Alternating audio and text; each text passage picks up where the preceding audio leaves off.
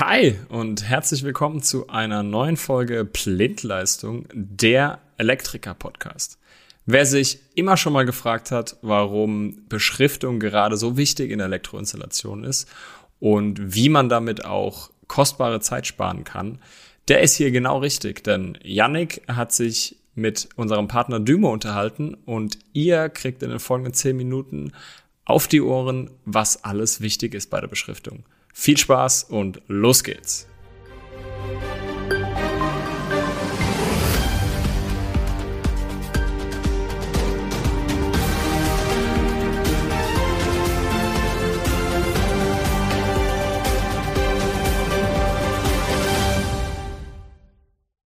Hallo Hauke. Hallo Janik. Ich, ich äh, habe ja heute mal ein ganz neues Thema, sage ich jetzt mal, mitgebracht, was ja gar nicht so richtig bei uns im Portfolio drin liegt, aber bei euch. Und deswegen deine Fachkompetenz ist aus dem Bereich Beschriftung. Beschriftung. Ähm, ganz grob mal zu dir. Erzähl mir mal ganz kurz, was machst du und äh, Ich bin ja. bei Dymo. Das ist der Marktführer für Beschriftungslösungen in Europa als Vertriebsleiter eingestellt und kümmere mich schwerpunktmäßig um den Bereich industrielle und IT-Kennzeichnung. Okay, industrielle und IT-Kennzeichnung.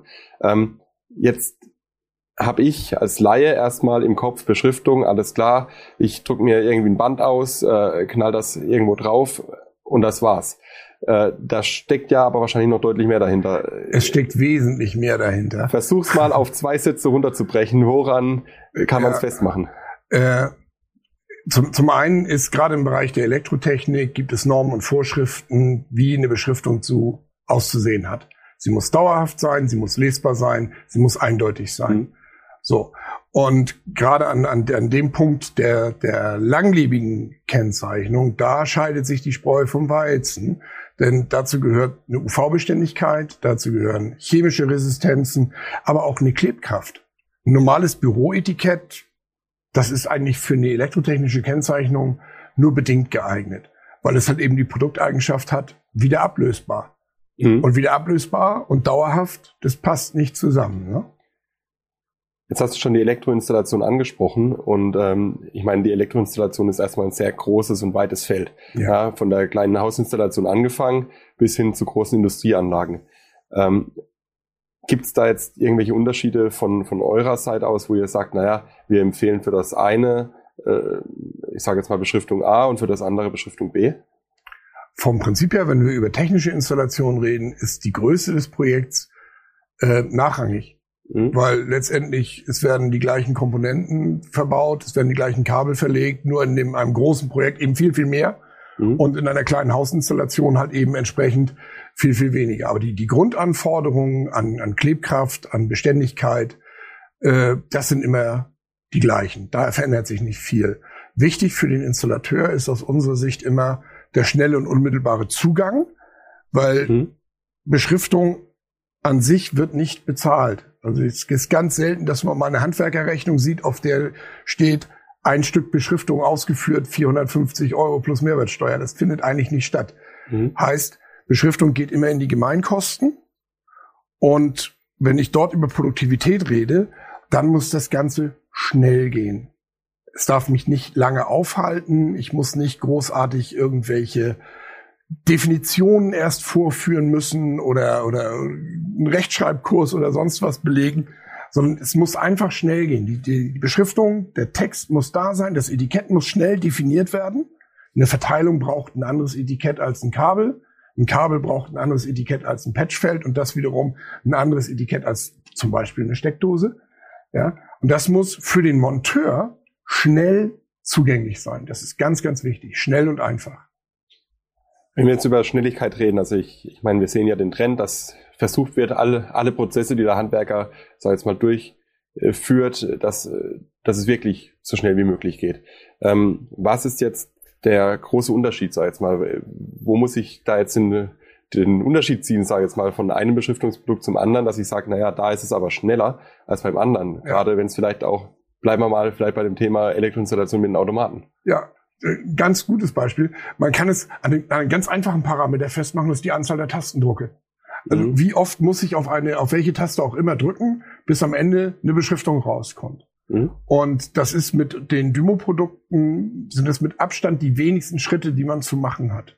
Okay. Und diese, diese Produkte arbeiten eigentlich immer so, wie der Installateur auch denkt. Nutzen auch die Begrifflichkeit, also Teilungseinheit. Da kann Lieschen Müller nichts mit anfangen. Ja, jeder Elektroinstallateur weiß, dass eine TE 17,5 Millimeter hat. Fertig. Mhm. Ne? Also da, rein vom Wording geht das schon mal los. Ähm, dann habe ich bei dem, der Rhino hatte diese Schnellzugriffstasten, also wo ich mhm. bestimmte Etikettendefinitionen mehr oder weniger einfach abrufen kann. Und dann geht's nur noch darum, den Text dort hineinzubringen. Das kann ich entweder händisch machen, indem ich über die Tastatur äh, entsprechendes eingebe, oder der 6000 Plus, über den wir hier gerade reden, ähm, der hat eine Computerkonnektivität, der kann also auch wie ein ganz normaler PC-Drucker angesprochen werden.